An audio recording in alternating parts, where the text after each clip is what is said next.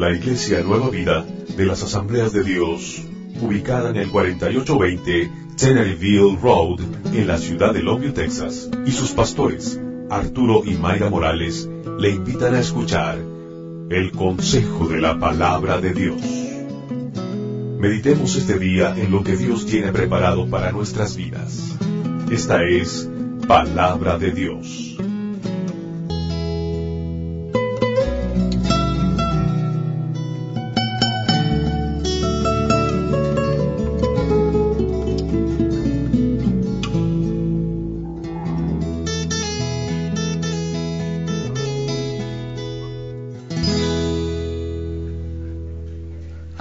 Cosas en la vida, casi nada en la vida es seguro.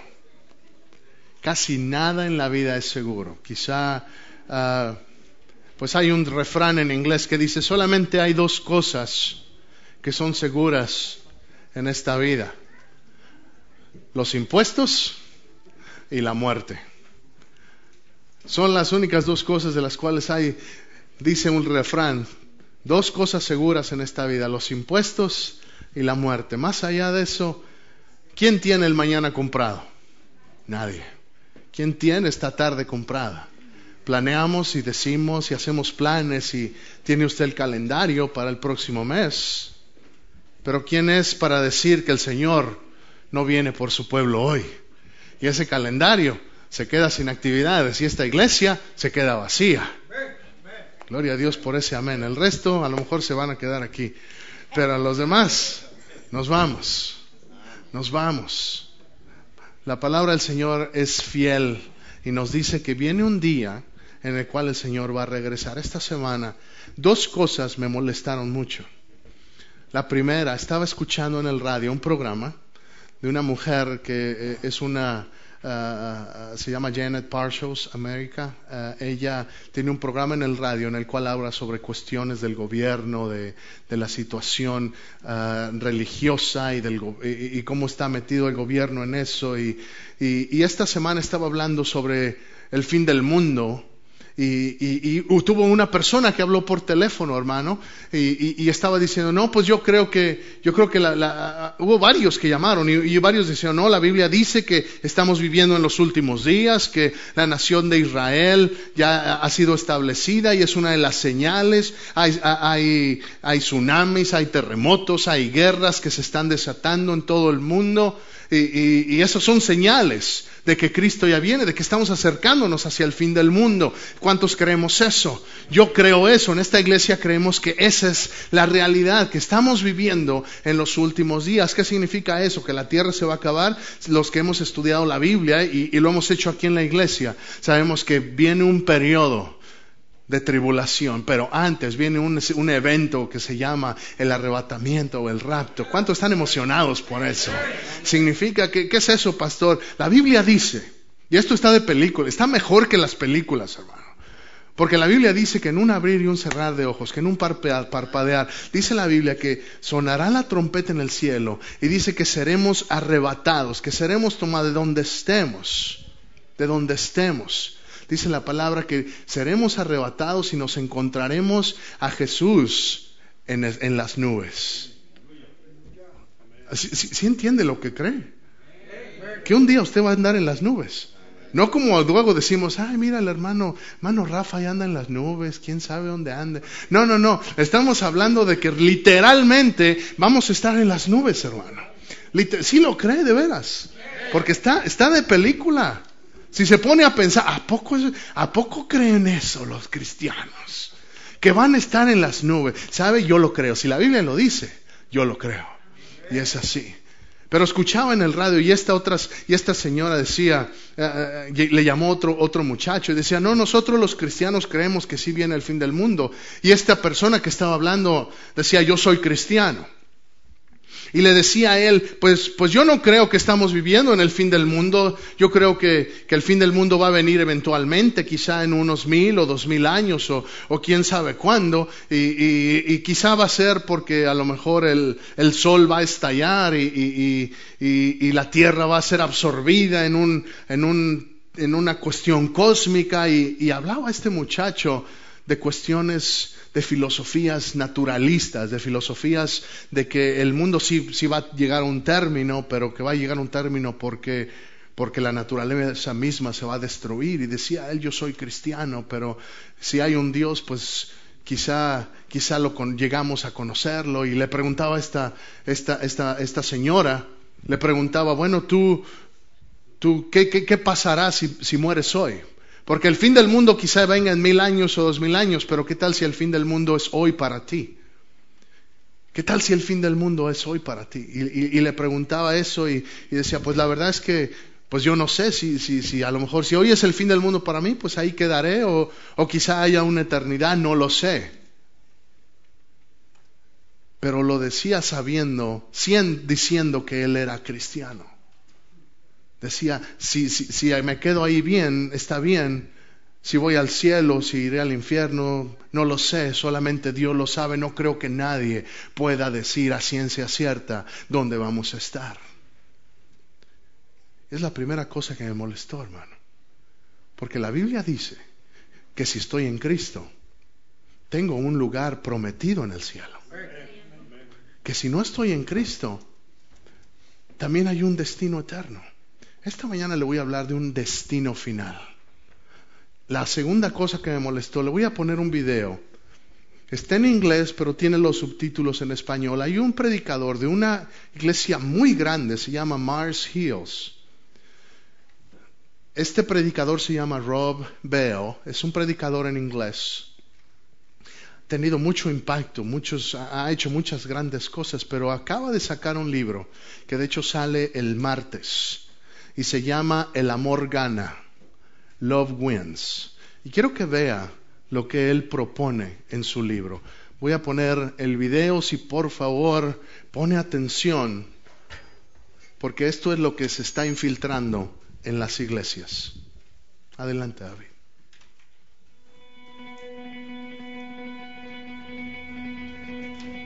Several years ago, we had an art show at our church, and people brought in all kinds of sculptures and paintings, and we put them on display. And there was this one piece that had a quote from Gandhi in it.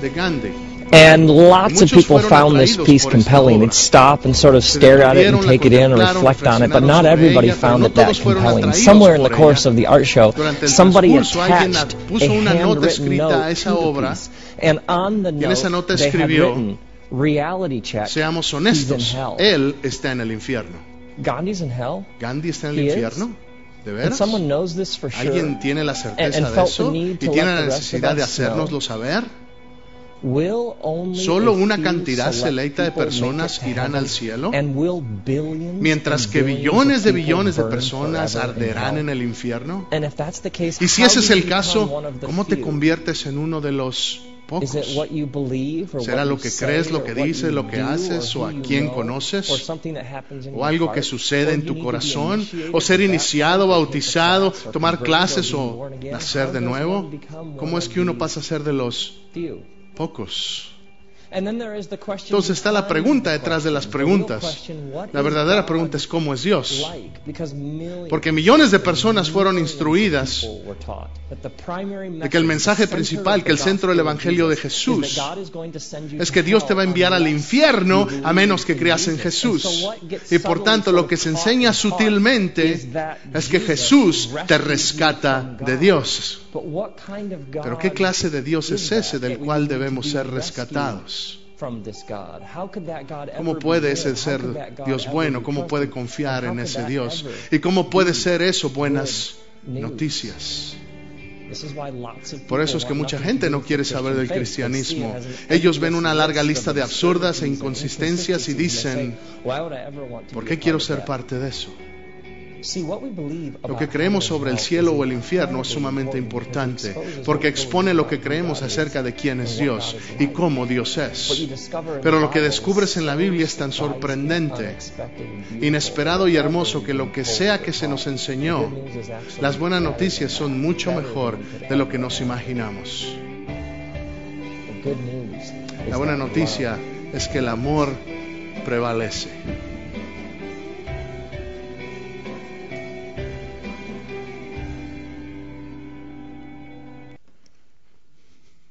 ¿Qué le parece?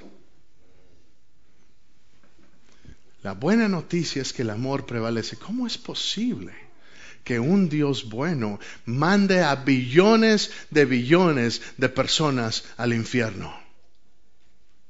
Y cuando vi este, este video, hermano,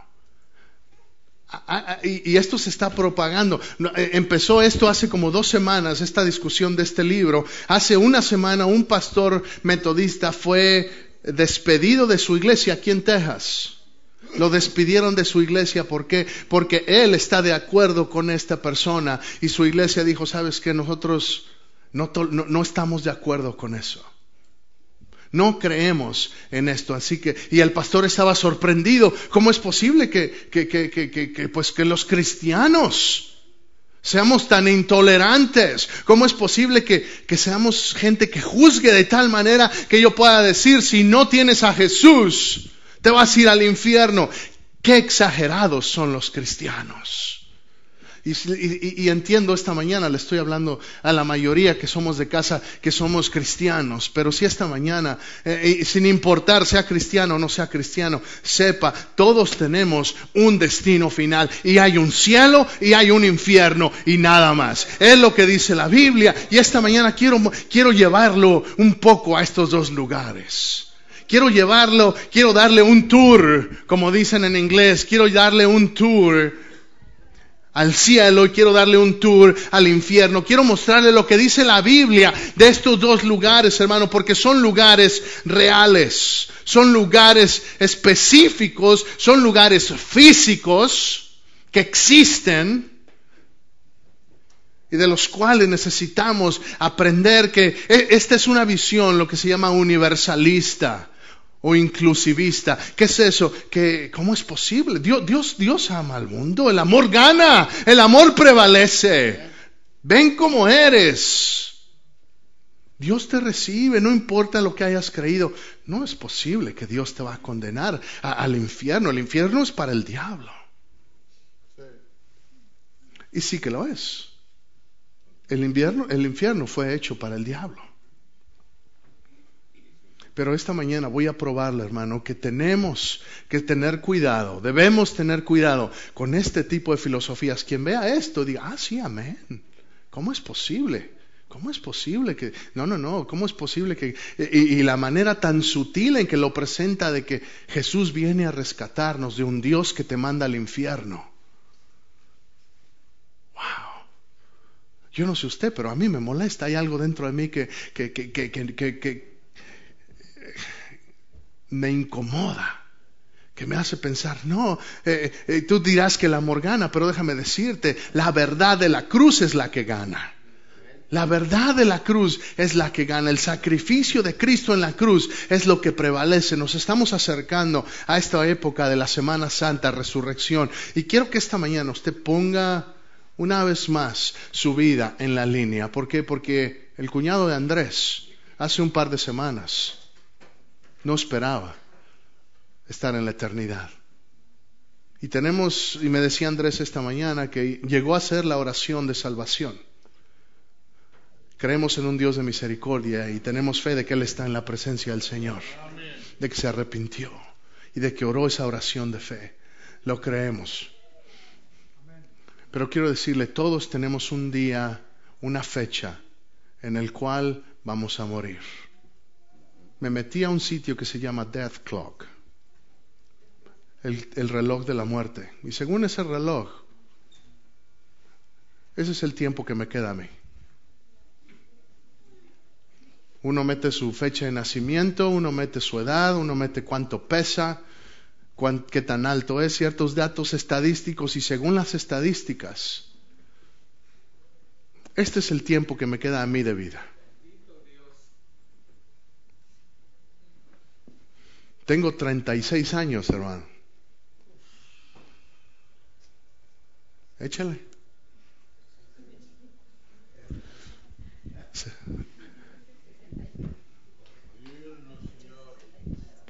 ¿Será que es así? Yo espero que no. Me quedaba, porque mire, va bajando. Y va bajando rápido. ¿Qué pasó? No le estés adelantando, David. Me quitas minutos de mi vida. Pero cada uno tenemos un reloj que está aquí sobre nuestra cabeza que nos dice cuánto tiempo nos queda. No lo vemos ni lo sabemos, pero todos tenemos un reloj. Hay, hay una cuenta regresiva que hay en su vida.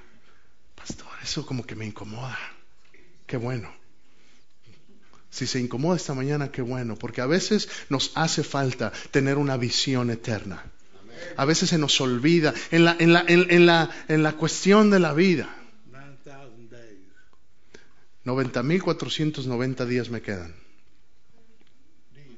Días. Se nos olvida tener una visión eterna, se nos olvida, nos ocupamos con el trabajo, nos ocupamos con las preocupaciones de la vida, con los niños, hermanas. Mi esposa sabe, yo lo veo, los niños, ah, cómo, cómo nos ocupan el, el horario, cómo, nos, cómo nos, nos llenan el día. Las actividades, varones, el trabajo, las cargas tengo que sacar para, para las cuentas. Vivimos en, constantes preocupaciones y ahora, ahora viene que el pago y ahora se enfermó esto y viene lo de la escuela y, ya viene el béisbol y ya viene el fútbol y ahora viene aquello y en, la, y en la iglesia y nos ocupamos y se nos olvida que hay un reloj que está tic, tic, tic, tic y la vida se nos pasa. Dice el salmista, enséñanos a contar nuestros días, que traigamos al corazón sabiduría. Enséñanos de tal manera a contar nuestros días que traigamos al corazón sabiduría. Oh, esta mañana quiero empezar diciéndole eso. Usted tiene un destino final. Hay un destino final. Esta tierra es temporal. Estos dolores, estas pruebas es temporal. Los que estamos en Cristo, esto es algo que a mí me da gozo. Que yo sé que las pruebas que vamos a pasar aquí, todo es temporal. Va a haber un día en que voy a estar cara a cara delante de mi Dios. Y hermano, yo no sé cómo va a ser, pero, pero no sé si se acuerdan los 15 años de Jesse. ellos cantaron, e, e hicieron un canto que dice, solo me imagino. A lo mejor lo he escuchado, I can only imagine en inglés. Dice, I can only imagine when I'm, when I'm in front of you, God, cuando estoy frente a ti. Y, y, qué voy a hacer? Si voy a cantar, si voy a danzar, si voy a caer a tus pies. Yo no sé qué va a pasar, pero, pero hay un destino al, al que vamos. Los que estamos en Cristo, vamos para el cielo. Los que hemos recibido a Cristo, vamos para el cielo. ¿Hay otro camino? No, la Biblia dice que solamente hay un camino. Juan 14, 6 dice, Jesús dijo, yo soy el camino, la verdad y la vida. Y nadie viene al Padre si no es por mí. No hay otra alternativa. Solamente Jesús salva. Alguien debería dar gloria a Dios. Solamente Jesús salva. Pero qué intolerante. No, no es intolerante. Es que si, si, lo, si lo mordiera, si lo mordiera una, una mamba negra, ¿sí sabe lo que es eso? Un black mamba. Es una de esas serpientes, de las más venenosas. En cuestión de minutos usted se muere. Y va al doctor. Y le dice el doctor, este es el, antídoto, es este el antídoto. No hay otro. Tiene que tomárselo. Si no se lo toma, se muere. Y solamente tiene 15 minutos. Ay, doctor, déjeme buscar otra opinión, porque usted es un exagerado. No, ¿verdad? La mayoría, deme la pastillita, deme dos por si acaso. Deme dos. Así de urgente es esto. No estamos tratando con el veneno de una serpiente, estamos tratando con el veneno del alma. Se llama pecado. En, cierta manera, así es el veneno de la serpiente de Génesis, capítulo 3 es el pecado que entró al mundo. Así por Adán, dice el libro de los romanos, así como por Adán entró el pecado, entró a todos, hermano. Todos somos pecadores. Romanos 3:23, por cuanto todos pecaron, usted se lo sabe, ayúdame, por cuantos todos pecaron y están destituidos de la gloria de Dios. Sin Cristo, por ser pecadores, aún en su mejor día, estamos fuera de la presencia de Dios. Y yo sé que esto lo sabemos, pero quiero recordarle, el tiempo pasa, no lo desperdiciemos. Romanos 6:23, la paga del pecado es muerte. Génesis 3:19. Voy a darle muchas citas. Si está tomando nota, tome nota. Si no, después puedes tomar un CD o escuchar el podcast en internet. Génesis 3:19. Con el sudor de tu rostro comerás el pan hasta que vuelvas a la tierra, porque de ella fuiste tomado, pues polvo eres y al polvo volverás. La muerte entró por el pecado.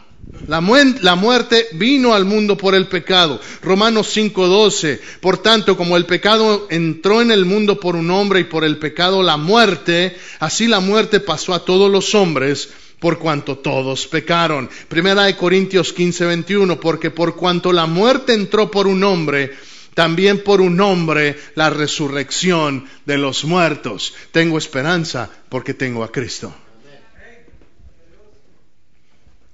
¿Es la muerte algo de lo que tenga usted que temer? ¿Es la muerte algo de lo que los cristianos debemos tener? Si está en Cristo, ya se lo he dicho muchas veces, la muerte es nada más el tapete en el cual me limpio los pies para entrar al cielo. Eso es todo. La muerte no es, no es algo que muchas veces lo tenemos y, ahora con estos cultos ah, satánicos de la santa muerte, que no tiene nada de santa, sino que es un engaño del enemigo y la pintan como una, con, ese, como una calavera, como un esqueleto. La muerte, esa está derrotada. Esa no tiene nada que ver conmigo, hermano. Eh, llegó una persona aquí a la iglesia hace meses y decía, cuando, antes de venir a la iglesia, esta persona era parte de eso, de la Santa Muerte. Decía, me decía la Santa Muerte, me decía ella, y le digo lo que ella me dijo. La Santa Muerte me dijo que no la llevara a la iglesia traía un collarcito con la Santa Muerte aquí. Me dijo, me dijo la, la Santa Muerte que no la llevara a la iglesia, porque sabe que aquí la hubiéramos dado una arrastrada. Porque no por nosotros, sino porque Cristo está en este lugar. Por el poder de Dios está en este lugar. Hermano, yo no le temo a la muerte, yo no le temo al diablo y usted tampoco debe temerle al diablo, ni a, ni a las fuerzas demoníacas del infierno. Sí, intimidan, sí, tienen poder, sí. ¿Por qué? Porque eso es lo que hace. Anda como león rugiente buscando a quien devorar. Muchos de nosotros hemos tenido experiencias sobrenaturales, aún sobrenaturales. Experiencias demoníacas cosas que hemos visto, cosas que hemos sentido. Algunos quizá han tenido sueños. Quizá algunos han sentido opresión cuando están quizá durmiendo y, algunos quizá no sé si le ha pasado, pero que sienten de repente ese deseo de moverse o de hablar y no puede. Son opresiones espirituales, hermano. E, Esas son cosas reales, pero entendamos una cosa. Cuando el león de la tribu de Judá ruge, el león que anda rugiendo en el mundo tiene que huir. Por eso hay poder en el nombre de Jesús. No en, el, no en el nombre de Gandhi, no en el nombre de Buda, no en el nombre de Mahoma, no en el nombre de Confucio, no en el nombre de nadie más, en el nombre de Jesús y solamente en el nombre de Jesús.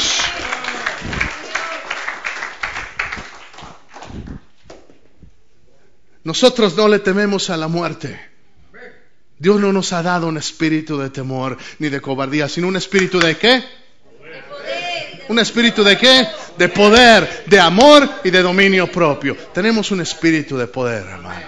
Hay un espíritu de poder en nuestra vida. Entonces, ¿por qué no está diciendo todo esto? Porque quiero, quiero llevarlo al infierno por un momento, hermano. Nada más vamos, nada más vamos a visitarlo. Vamos a ir de pasadita. Es un tour nada más, no se espante. O si no tiene a Cristo, espántese, está bien. Porque sabe, prefiero que se espante aquí, a que llegue aquel día y viva eternamente espantado, y viva eternamente en dolor, y viva eternamente en una pastor, pero ¿de veras será así? Si lo dice la Biblia, así es. Si lo dice la Biblia, así es. Marcos 9, 42 al 44. Quiero decirle lo que dice la Biblia. Es un fuego, el infierno es un fuego que no puede ser apagado. Marcos 9, 42 al 44. Cualquiera que haga tropezar a uno de estos pequeñitos que creen en mí, mejor le fuera si se le atase una piedra de molino al cuello y se le arrojase en el mar Si tu mano te fuera ocasión de caer, córtala. Mejor te es entrar en la vida manco que teniendo dos manos ir al infierno, al fuego que no puede ser apagado, donde el gusano de ellos no muere y el fuego nunca se apaga. El, infierno es un lugar donde hay fuego, es un lugar, ¿alguna vez ha estado en un lugar donde ¿Alguna vez se ha quedado sin aire acondicionado en la casa aquí en agosto? Qué cómodo, ¿verdad? Hasta le dan ganas de abrazarse unos a otros. Y, nos incomodamos. Y, alguna vez ha estado cerca de, un horno, de un horno que, de, un horno, tú has estado ahí en las fundidoras y en el petróleo y todo eso una vez fui ahí al Torno Inc. y tienen un horno grandísimo. Y uno no tiene que estar juntito a ese para sentir la intensidad de ese. Usted, usted sabe la intensidad. Hermano, la Biblia dice que es un fuego. El infierno es un fuego que no se puede consumir. Es un fuego que no tiene manera de detenerse. ¿Cómo va mi vida? ¿Qué más dice la Biblia que es el, es el infierno? Vamos a Lucas 16.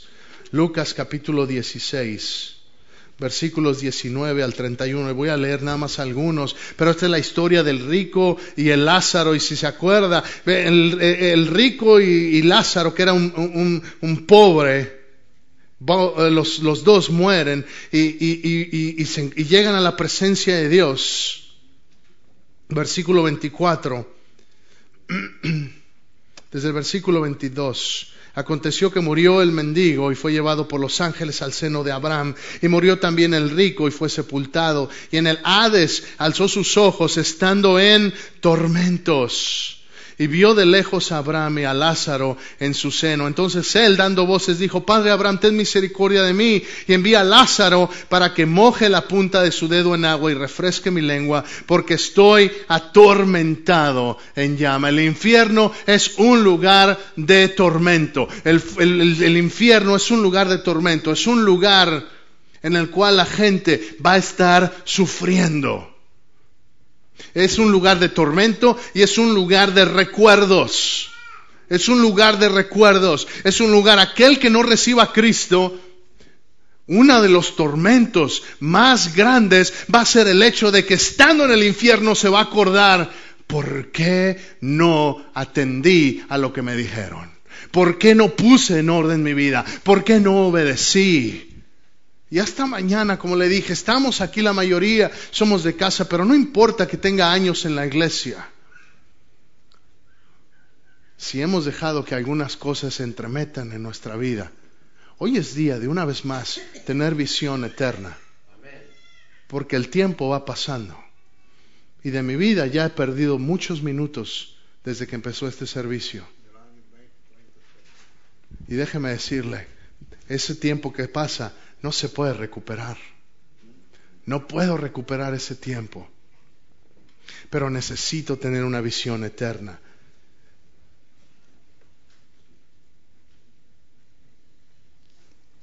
Lucas 16, del 19 al 31 que acabamos de leer o que estamos leyendo, él me dice que el infierno es un lugar de separación. ¿Sabe otra de las cosas que ha de ser uno de los tormentos más grandes?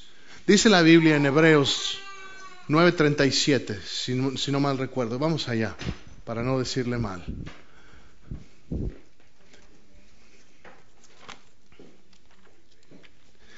Vamos a la carta de Hebreos.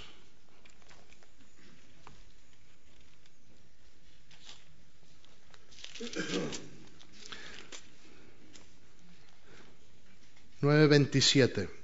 9:27, y de la manera que está establecido para los hombres que mueran una vez y después de esto, el juicio. Todos vamos a comparecer delante de la presencia de Dios. Todos. Justos e injustos. ¿Y sabe cuál va a ser otro de los tormentos grandes? Que aún el injusto va a experimentar la presencia de Dios. Porque va a estar en la presencia de Dios delante del juicio. Y déjeme decirle, la presencia de Dios es maravillosa. Sea justo o injusto. Por eso, por eso cantábamos esta mañana, hermano Antonio cantaba al principio, toda lengua confesará que Él es Dios y toda rodilla se doblará. Toda lengua confesará que Él es Dios, las rodillas se doblarán toda lengua. ¿Por qué? Porque justo o injusto, salvo o no salvo, cuando llegue el día del juicio ante la presencia de Dios, no vamos a tener opción más que caer de rodillas. Y lo peor va a ser que después de ser juzgados, después de experimentar la presencia de Dios, vamos a tener que ser separados de la presencia maravillosa de nuestro Dios. Sabemos que es un lugar de separación. ¿Por qué? Porque porque no estaban en el mismo lugar. Eh, eh, el Lázaro estaba en un lado y el hombre rico estaba en otro lado. Hay una separación en ese lugar. Es un lugar donde habrá una sed insaciable. Lucas 16, 24, lo acabamos de leer. Entonces dando doces, manda, ten misericordia, manda a Lázaro que moje la punta del dedo en agua y refresque mi lengua. Es un lugar de sed insaciable. Es un lugar de miseria, de dolor y de ira. Vamos a Apocalipsis capítulo 14. Apocalipsis capítulo 14. Versículos del 10 al 11. Dice, Él también beberá del vino de la ira de Dios, porque ha sido vaciado puro en el cáliz de su ira, y será atormentado con fuego y azufre delante de los santos ángeles y del Cordero y el humo de su tormento sube por los siglos de los siglos, y no tienen reposo de día ni de noche los que adoran a la bestia y a su imagen, ni nadie que reciba la marca de su nombre. Está hablando en este momento, hermanos, de, del tiempo en el que va a venir la tribulación, de aquellos que no reciban a Cristo, de aquellos que decidan salvar su vida en lugar de perderla por causa de Jesús pero ese lugar es para todos, esté, esté allá, eh, sea de la tribulación o, ahorita, que todavía no estamos viviendo en ese periodo de tiempo.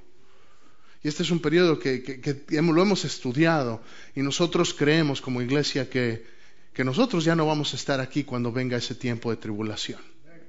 Nosotros creemos que Dios nos, nos va a rescatar de esa ira que viene. Y Dios nos va, no, no, no vamos a estar aquí para presenciar todos esos juicios de los cuales habla Apocalipsis a partir del capítulo 4. Pero ciertamente dice la palabra que no tienen reposo ni de día ni de noche los que adoran a la bestia.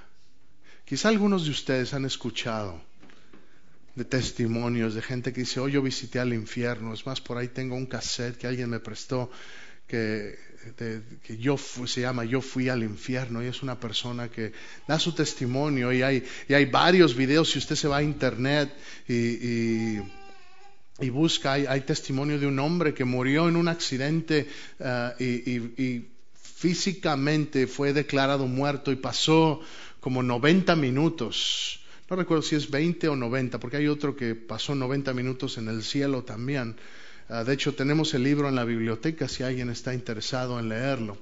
Pero hablan de las experiencias que ellos vieron, de las cosas que ellos experimentaron en ese lugar. Y, hablan de, hablan de monstruos, hablan de, demonios, hablan de, gente siendo consumida por gusanos. Eso es bíblico. Dice la Biblia del gusano que nunca se sacia, del gusano que nunca muere. Eh, eh, me puse a investigar de estas cosas y, hay gente que dice, y, muchas de estas cosas son rumores, muchas de estas cosas son cosas que tenemos que entender que, hay cierta fascinación con esto del fin del mundo y hay cosas que se inventan. Pero, pero una de las cosas que sí encontré interesantes es que en los lugares más profundos, de la tierra, en los lugares más profundos de la tierra, en, las profundidades más intensas de los océanos. Hay lugares, eh, eh, donde, es donde, donde salen, donde se forman las, donde se forman las montañas, donde sale, y, de, esos, de esos lugares brota azufre. del centro de la tierra, los, si, si se recordará quizá de la escuela cuando estudió geología, La, tierra son capas de, tierra, son capas de, estamos ahorita en, en, ya ni sé en qué capa estamos, pero si uno excava va llegando, estamos en el suelo y debajo está la... Sí, estamos en el suelo, gracias a Dios estamos en el suelo, no estamos en, en, ninguna, otra, en ninguna otra capa, ¿verdad? Pero si uno va hacia abajo, uno llega y, dicen que el centro de la Tierra es simplemente una gran masa de magma que está hirviendo. Y, y, le cuento dos de las historias que leí esta semana. Una de ellas es Jacques Cousteau. Jacques Cousteau fue un, uh, un, biólogo marino muy famoso. Quizá algunos hayan escuchado su no, escuchar de él. Dicen Dicen, no lo pude confirmar por más que busqué, pero dicen uh, algunos lugares que una de las cosas que hizo que él se jubilara, él, él, él era una persona que exploró mucho los, uh, los, los, océanos, exactamente. Y dice que una de las razones por las cuales dejó de hacer uh, eh, expediciones en lo más profundo de los océanos es porque llegando a lo más profundo, dice que escuchó gritos como de gente que ardía en los lugares que estaban. Eh, no, no, sé si sea verdad, se lo comento porque, porque así lo leí. Ahora le digo otra cosa que va en correspondencia. Hay, otro, hay otra historia de gente que estaba excavando en Rusia y que estaban excavando y que intentaban, estaban tratando de grabar, estaban tratando de grabar Ah, los sonidos de los movimientos de las placas tectónicas. Ahora sí suena inteligente, ¿eh? ¿Qué es eso? Son, son las, capas de la tierra, pues. hasta me sorprendí yo mismo. ¡Ah! Eso. Pero están y, y, está un audio de, lo que, de lo que ellos grabaron y dicen que el micrófono al, estar bajar a, bajar a tanta profundidad solamente alcanzó a grabar ciertas cosas y después se destruyó. Pero lo que grabaron, y uno lo puede buscar en internet, y no se lo voy a poner porque no, no, eh, eh, la verdad es que cuando uno lo escucha, como que sí da la, impresión, sí da la, como que sí suena, que hay gente gritando, sí hay gente que, que hay dolor y, y, la realidad de las cosas es que con audio o sin audio, sea verdad o no sea verdad, sabemos que el infierno es un lugar de dolor. Sabemos que el infierno es un lugar físico. Sabemos que el infierno es un lugar de intensa sufrimiento y tormento. ¿Quién va al infierno? Aquellos que no reciban a Cristo aquellos que no estén listos cuando vea, cuando sea el tiempo que Dios lo llame a su presencia. ¿Cuándo será eso? ¿Será en 25 años? ¿Quién dice que no sea hoy para mí? ¿Quién dice que no sea hoy para usted? ¿Está listo? ¿Está su vida en orden? ¿Está su casa en orden? ¿Está su familia en orden?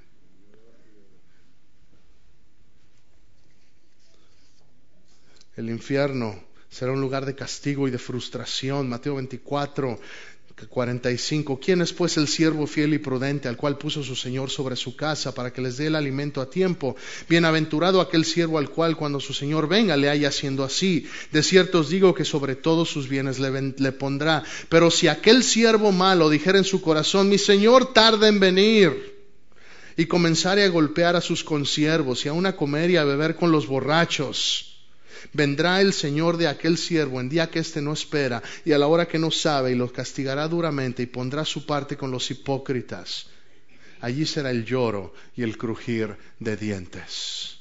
El lloro es un lugar de lloro, es un lugar de llanto, es un lugar de frustración. ¿Qué es un crujir de dientes, hermano? Es cuando a, gente que está tan, tan, tan, tan, que, que, que, está tan molesta. No sé si se encuentra gente que tan molesta que ¡ah!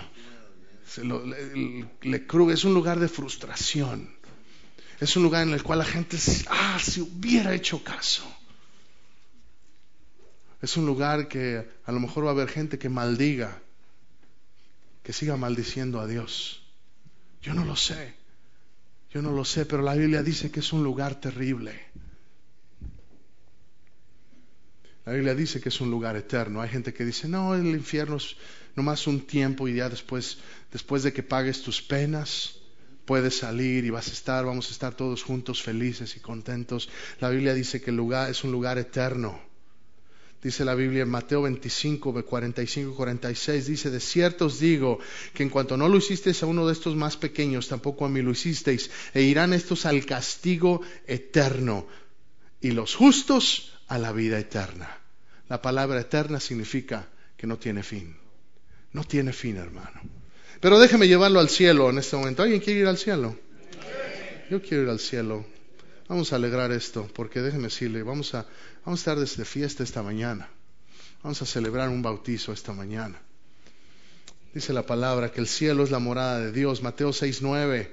Mateo 6.9. Jesús está, Jesús está enseñándole a sus discípulos a orar y usted se lo sabe. Padre nuestro, que estás donde?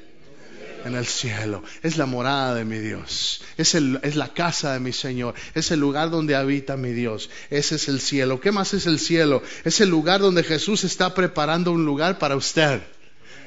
Para eso se fue Jesús, dijo, les conviene que me vaya, porque cuando me vaya voy a ir a preparar lugar para ustedes.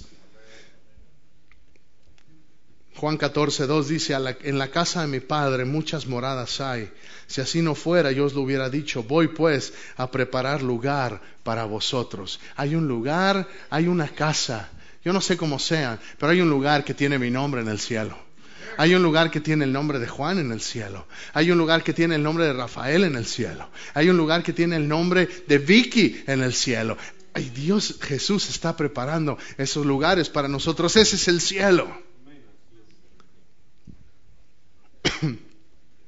En el Antiguo Testamento, hermanos, se refiere, eh, digo, en el Nuevo Testamento se le refiere al cielo 69 veces como el reino de Dios. Y en el, y en el, y en el, y 32 veces el, como el reino de los cielos. Se describe como una gloriosa ciudad llamada la Nueva Jerusalén en Apocalipsis 21, donde las calles son de oro y el mar es de cristal. Imagínense las calles, así de, así de rico es mi Dios, que en lugar de asfalto usa oro. La gloria de Dios iluminará las ciudades del cielo, no habrá noche no habrá oscuridad, ese es el cielo, no habrá noche, Apocalipsis 22, 5, no habrá allí más noche. Y no tiene necesidad de luz de lámpara, no más luz, no más velas, ni de luz del sol, el sol ya no va, ya no va a tener trabajo el sol, dice, porque Dios el Señor los iluminará y reinarán por los siglos de los siglos. Hermanos, ese es el cielo, es allá mi destino. Cuando llegue al cielo no va a haber sol, no va a haber electricidad, no más, no más electric bill, voy a depender, la luz va a venir de mis Señor. La luz, alguien dijo, alguien dijo amén ahí, hermano. No más electric bill, así es. La luz va a venir de mi Señor mismo. Es un lugar de luz, es un lugar, no de oscuridad, hermano. No es un lugar de oscuridad. Es un lugar santo, no habrá pecado. Apocalipsis 21, 27. No entrará en ella ninguna cosa inmunda o que hace abominación y mentira, sino solamente los que están inscritos en el libro de la vida del Cordero. Se lo voy a leer otra vez. Apocalipsis 21, 27. No entrará en ella, refiriéndose a la ciudad, refiriéndose al cielo, no entrará en ella ninguna cosa inmunda o que hace abominación y mentira, sino solamente los que están inscritos en el libro libro de la vida del Cordero. ¿Está su, su nombre escrito en el libro de la vida? Si ha recibido a Cristo, usted puede decir con toda certeza, sí, yo voy al cielo.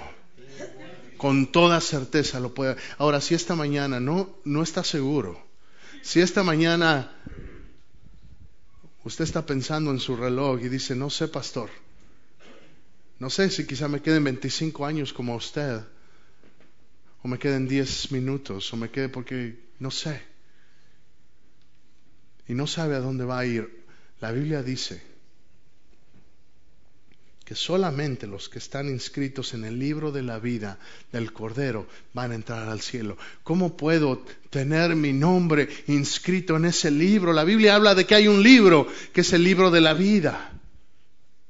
¿Cómo puedo asegurarme que mi nombre está inscrito en ese libro? Lo único que tiene que hacer, hermano, es creer en Jesucristo como su único y suficiente Salvador. Es todo. Pastor, ya sabemos eso. Entonces es tiempo que lo recuerde, porque entonces usted tiene que salir y empezar a decirle esto a otros.